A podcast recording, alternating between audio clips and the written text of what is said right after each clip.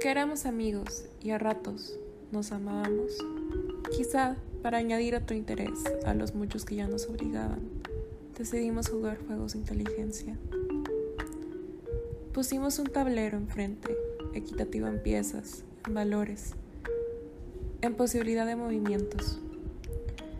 Aprendimos las reglas, les juramos respeto y empezó la partida.